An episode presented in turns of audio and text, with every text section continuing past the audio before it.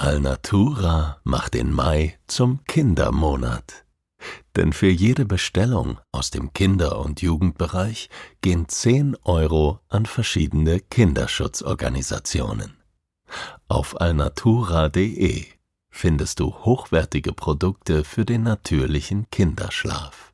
Ökologisch, schadstoffgeprüft und unglaublich gemütlich. Und mit dem Code STRAND sparst du 10%. Alnatura. Natürlich mit zwei L.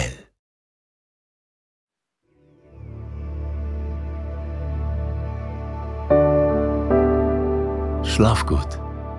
Träum was Schönes. Das waren die Worte meines Vaters. Auch er hatte seine Mühe mit dem Einschlafen. Doch wenn er schlief, dann träumte er vom Reisen. Ich erzähle hier von diesen Reisen. So wie es war und so wie es hätte sein können.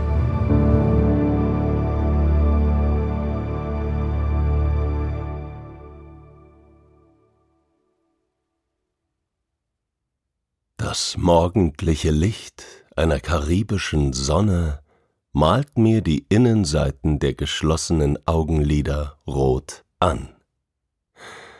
Ich spüre, wie die Wärme auf meinem Gesicht in immer tiefere Hautschichten vordringt. In meinen Wangen kribbelt es angenehm. Meine Arme sind zu beiden Seiten ausgebreitet. Völlig ungeniert habe ich sie auf dem weißen Polster der Rückbank abgelegt. Das wulstige Leder erinnert mich an die Bezüge der Bänke in einem alten US-amerikanischen Diner. Ich stelle mir eine Kellnerin vor, bewaffnet mit einer Kanne Filterkaffee, die von Tisch zu Tisch geht. Care for a refill, Honey? Sie hätte sicher Schwierigkeiten, mit dem Tempo meines Platzes mitzuhalten. Der Fahrtwind verfängt sich in den feinen Härchen auf meinen Unterarmen und kühlt mich von den Fingerspitzen bis zum Schultergelenk auf eine angenehme Betriebstemperatur. Ich lasse mich in einem mintgrünen Plymouth Fury Baujahr 1956 durch Havanna kutschieren. Raphael, mein Fahrer, versorgt mich mit jeder Menge interessanter Informationen über Kubas Hauptstadt. Er trägt einen gepflegten Dreitagebart und einen kleinen Strohhut, der seinen Kopf vor zu viel Sonne schützt. Raphael ist studierter Ingenieur aber mit Taxitouren in seinem Oldtimer verdient er weit mehr, als er das auf Kuba mit seinem eigentlichen Job könnte. Ich zahle für meine Fahrt von ein paar Stunden 20 US-Dollar, was in etwa dem Monatslohn eines kubanischen Arbeiters entspricht. Raphael erzählt all das mit tiefer Stimme, in der eine gehörige Portion Gelassenheit liegt. Die Hauptstadt Kubas mit ihren über zwei Millionen Einwohnern, sagt er, ist eine der größten Metropolen der Karibik. Hemingway ist lange hier gewesen. Die Altstadt La Habana Vieja gehört zum UNESCO Weltkulturerbe. Und es gibt eine Vielzahl an Musik- und Filmfestivals. Vor allem aber soll ich mir den Sonnenuntergang am Malecon auf keinen Fall entgehen lassen. Am liebsten spricht Raphael von seinem Plymouth, den er liebevoll Carigno nennt, Liebling. Alles an seinem Fury ist noch original und wird fortlaufend repariert und restauriert. Die Lackfarbe des Wagens mit seinem markanten Design, den großen Heckflossen, den ausladenden Chromverzierungen und der langen, eleganten Karosserie trägt den klangvollen Namen Surf Green. Es hat Raphael eine halbe Ewigkeit gekostet, sie mit dem wenigen, was auf Kuba verfügbar ist, authentisch nachzumischen. Besonders stolz ist er darauf, weiterhin mit dem Originalmotor aus den 50ern zu fahren.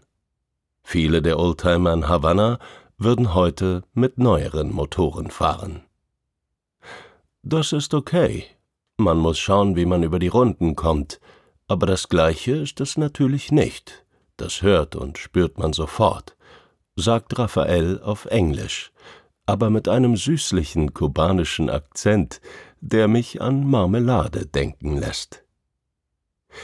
Wie zum Beweis dieser These gibt Raphael dem Gaspedal des Plymouth einen kleinen Tritt. Der V8-Motor des Wagens quittiert das prompt mit einem tiefen, warmen Brummen, bei dem ich den Eindruck habe, jede einzelne Pferdestärke hören zu können. Der Fury bäumt sich wiehernd auf und geht in den Galopp.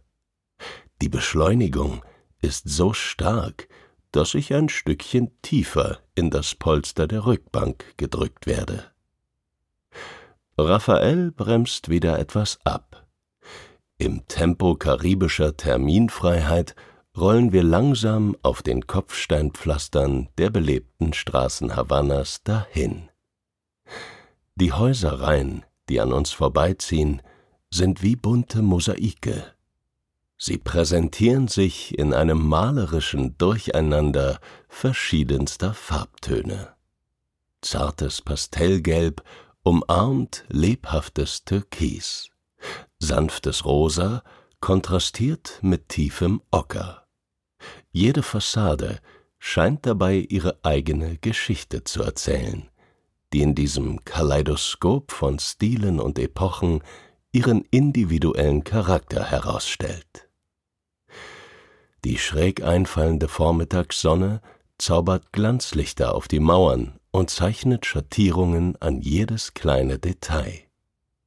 Mein Blick fängt schmiedeeiserne Balkone ein, auf denen sich Wäsche in einer leichten Brise wiegt, und Topfpflanzen, ihre Blätter und Blüten durch die schwarzen Gitter strecken. Die Spuren der Zeit sind auf den Oberflächen sichtbar. Der Putz ist an manchen Stellen abgeblättert und offenbart die nackten Ziegel darunter. Die Narben der Häuser erinnern mich daran, dass Kuba nicht für alle das karibische Paradies ist, als dass es sich mir zeigt. Wer keinen Monatslohn für eine Fahrt im Oldtimer locker machen kann, wird die allgegenwärtige Patina der Vergänglichkeit sicher weniger pittoresk finden als ich. Immer wieder ziehen auch koloniale Prachtbauten meinen Blick auf sich. Mit ihren hohen Decken, großen Fenstern und prächtigen Säulen kommen sie mir vor wie die stummen Zeugen einer längst vergangenen Epoche. Ihre Fassaden sind strahlend weiß verputzt und mit Ornamenten und Fresken verziert. Zwischen diesen majestätischen Relikten erspähe ich auch bescheidenere Wohnhäuser, deren schlichte Schönheit nicht weniger fesselnd ist. Ihre Bewohner sitzen auf Treppen und Bordsteinen oder lehnen in Türrahmen. Sie unterhalten sich, spielen Domino oder beobachten einfach das bunte Treiben auf der Straße. Überall in Havanna entdecke ich kleinere und größere Hinweise auf die sozialistische Revolution. In Form von Wandgemälden, Plakaten und Graffiti sind allerorts die bekannten Parolen zu lesen. Hasta la victoria siempre, immer bis zum Sieg. Sozialisme o muerte, Sozialismus oder Tod. Und natürlich Viva la Revolution, es lebe die Revolution. Auch die Konterfeis von Che Guevara und Fidel Castro sind praktisch allgegenwärtig. Raphael muss bemerkt haben, wie meine Augen den Symbolen folgen. Er lacht kurz und schnaubend auf. Ohne den Blick von der Straße zu nehmen, dreht er sich leicht in meine Richtung. Die Menschen auf Kuba sind die schlausten Menschen, die jeden Tag für dumm verkauft werden, sagt er. Ich sage, dass ich nicht verstehe. Er erklärt mir, dass der Sozialismus auf Kuba ein hervorragendes Bildungs- und Gesundheitssystem hervorgebracht hat, während es gleichzeitig an so ziemlich allem anderen mangelt. Alle wissen das, und trotzdem klatschen sie die ganze Stadt voll mit diesem Revolutionskitsch. Was ich darauf antworten soll, weiß ich wirklich nicht. Ich bin tief beeindruckt von meinem Taxifahrer, seiner Ehrlichkeit und natürlich von all den Eindrücken hier in Havanna. Etwas später setzt mich Raphael in der Innenstadt ab und verabschiedet sich von mir mit einem festen Händedruck. Ich bin froh, meine Oldtimer-Taxifahrt durch Havanna am Vormittag gemacht zu haben. Mittlerweile steht die Sonne in einem wolkenlosen Himmel senkrecht über der Stadt und lässt die Luft auf den Straßen vor Hitze flimmern. Ich bin jetzt doch sehr dringend auf der Suche nach einem schattigen Plätzchen. Ich finde es auf dem Prado, der berühmten Promenade, die eigentlich Paseo del Prado heißt. Sie verbindet das historische Zentrum Havannas mit dem Malecon, der Uferpromenade. Links und rechts der breiten Flaniermeile stehen mächtige Bäume, deren saftig grüne Blätter den von mir so dringend benötigten Schatten spenden. Ich setze mich auf eine der vielen Marmorbänke im Schutz einer Baumkrone und lasse die Szenerie zunächst einmal auf mich wirken. Auf dem Prado vibriert das Leben. Auf beiden Seiten der Prachtstraße fahren Autos durch die Stadt, darunter natürlich wieder Oldtimer. Ich sehe einige Chevrolet Bel Airs, ein paar Ford Fairlanes und sogar einen Buick Super. Auch der eine oder andere Plymouth Fury fährt an mir vorbei. Aber keiner von ihnen ist so schön wie der von Raphael. Auf dem Prado selbst wuseln Touristen und Einheimische zwischen den bunten Fassaden der Kolonialstilhäuser durcheinander. Viele bewegen sich ohne erkennbares Ziel, lassen sich von den Reizen Havannas mal hierhin, mal dorthin treiben. Die Sohlen von Flipflops und Sandalen klatschen auf dem mit geometrischen Mustern verzierten Steinboden den Rhythmus einer Stadt im Rausch. Das vereinzelte Klicken von Pfennigabsätzen setzt gekonnt Synkopen. Straßenmusikanten steuern mit Gitarren und Gesang Harmonik und Melodie bei. Ich sitze auf meiner Bank neben einer massiven alten Straßenlaterne aus Schmiedeeisen und lausche dem Sound Havannas. Er enthält auch das kakophone Gemurmel einer Vielzahl von Gesprächen in unterschiedlichen Sprachen, das Lachen spielender Kinder und den Gesang tropischer Vögel, die sich in den Bäumen verbergen. Ich beobachte einen struppigen Hund, der artig vor einer Frau Sitz macht, die gerade ein Sandwich verspeist. Aus großen, erwartungsfrohen Augen sieht das Tier dem Essen dabei zu, wie es immer kleiner und kleiner wird. Am Ende geht der kleine Vierbeiner leer aus und trottet mit hängenden Ohren seines Weges. Auch ich setze mich wieder in Bewegung. Ich schlendere zwischen den vielen Menschen dahin und lasse mich verlocken von den Angeboten, die links und rechts des Prado auf mich warten. Eine Vielzahl von Straßencafés und Restaurants lädt dazu ein, eine kurze Pause zu machen und die kubanische Küche zu genießen. Der Duft von frisch gebrühtem Kaffee liegt in der Luft. Auf der Treppe vor einem Hauseingang sitzt eine alte Frau, die Tabakblätter auf ihrem Schoß zu Zigarren rollt. Ich kann nicht widerstehen und kaufe eine, allein schon um einen Grund zu haben, ihrer erstaunlichen Fingerfertigkeit noch eine Weile zuzusehen.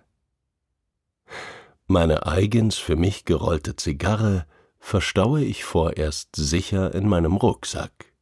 Bestimmt finde ich später eine Gelegenheit, sie zu paffen. Ich habe da nämlich schon so eine Idee. Bei meinem Bummel über den Prado verliere ich mehr und mehr die Zeit aus den Augen.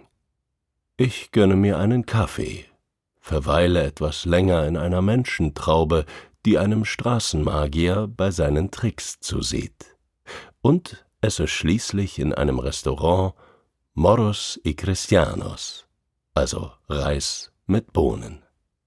Das einfache, aber leckere Gericht gibt mir die nötige Energie, um weiter und weiter über den Prado zu flanieren. Der Abend rückt näher, als ich den Malecon erreiche. Über gut acht Kilometer erstreckt sich die Strandpromenade entlang der Küstenlinie vor Havanna. Sie ist bei Autofahrern und Fußgängern gleichermaßen beliebt. Dahinter liegt das Meer in all seiner majestätischen Größe und Schönheit. Das leise Rauschen der Wellen gesellt sich zu den übrigen Klängen der Stadt. Der salzige Geruch der See steigt mir in die Nase. Ich bin fast ein bisschen spät dran, stelle ich fest.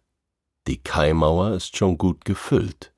Wie an einer Perlenkette aufgezogen, sitzen die Menschen am Wasser, plaudern und knutschen und genießen die karibische Leichtigkeit. Die goldene Stunde ist angebrochen die Zeit kurz vor dem Sonnenuntergang, wenn das Licht warm und weich wird und sich perfekt zum Fotografieren eignet. Ich sehe zwei junge Männer, die Arm in Arm nebeneinander sitzen. Einer der beiden hat seinen Kopf sanft auf der Schulter des anderen abgelegt, während dieser mit dem Smartphone nach der richtigen Perspektive für ein romantisches Foto sucht. Die beiden sehen so glücklich aus, dass es mir ein Lächeln entlockt. Ein paar Meter neben mir verkauft ein Kubaner Rum in kleinen Bechern. Ein Tapeziertisch dient ihm als Theke. Es wäre ein grober Stilfehler, in Havanna keinen Rum zu probieren. Ich nehme also einen der Becher und suche mir anschließend einen halbwegs freien Platz auf der Kaimauer. Der erste Zipfel der Sonne küsst bereits den Horizont. Das Licht ist atemberaubend schön, tief und rot und träumerisch. Irgendwo im Hintergrund spielt eine Band den Son die typisch kubanische Musik, die durch den Buena Vista Social Club weltberühmt wurde. Die süßlich schwere Melancholie der Lieder untermalt die Szenerie des Sonnenuntergangs, als wäre sie eigens zu diesem Zweck komponiert worden. Es ist Zeit. Die Sonne ist nur noch ein roter Halbkreis auf dem Meer. Ich zünde mir meine Zigarre an und blicke verzaubert auf das Wasser. Abwechselnd nippe ich an meinem Rum und paffe den schweren Rauch in meine Wangen. Der Tabak hat eine holzige, fast erdige Note, die von einer cremigen Textur, in der ich einen Hauch von Kakao zu schmecken glaube, zu einem wahren Genuss abgerundet wird. Der Rum gleitet sanft und geschmeidig an meinem Gaumen entlang. Er ist so leicht und ausgewogen, dass er überhaupt nicht brennt oder kratzt. Stattdessen setzt er der schweren Zigarre eine fruchtige Note hinzu. So schön wie auf Kuba ist Trinken und Rauchen wohl nirgendwo auf der Welt. Und dann noch die untergehende Sonne über der Küste vor dem Malekon. All das versetzt mich in eine Stimmung wellenleichter Sorglosigkeit.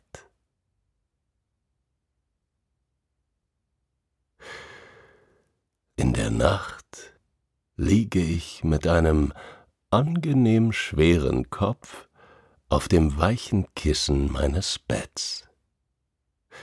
Am Malekon geht die Nacht noch weiter.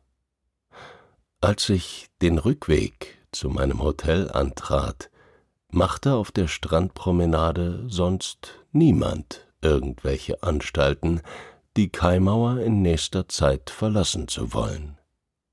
Für mich aber ist dieser Tag perfekt, so wie er ist. Und nach der Menge an Eindrücken, die ich in Havanna sammeln konnte, habe ich jetzt ein großes Bedürfnis nach Ruhe. Ich liege auf dem Rücken, die Decke nur etwa bis zum Bauchnabel hochgezogen, das immer noch recht warm ist. Durch das angewinkelte Hotelzimmer finden die Klänge und Geräusche des nächtlichen Havannas ihren Weg an mein Ohr. Das Gewirr aus Stimmen vermischt sich mit dem Rattern von Autos und lullt mich immer tiefer und tiefer in eine wohlige Entspannung. Ich schließe die Augen. Oldtimer in bunten Farben ziehen an mir vorbei.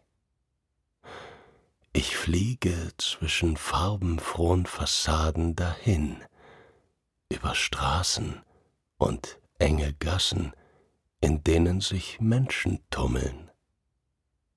Es riecht nach Rum und Zigarren, nach Essen und Kaffee und nach dem salzigen Duft des Meeres. Ich bin schon fast weg, als ich in Gedanken über dem Malekon schwebe und den seichten Wellen dabei zusehe, wie sie sich in schöner Regelmäßigkeit an der Kaimauer brechen. Ich nehme noch einen letzten tiefen Atemzug Kuba in meine Lungen auf und drifte dann hinüber in einen süßen Schlaf.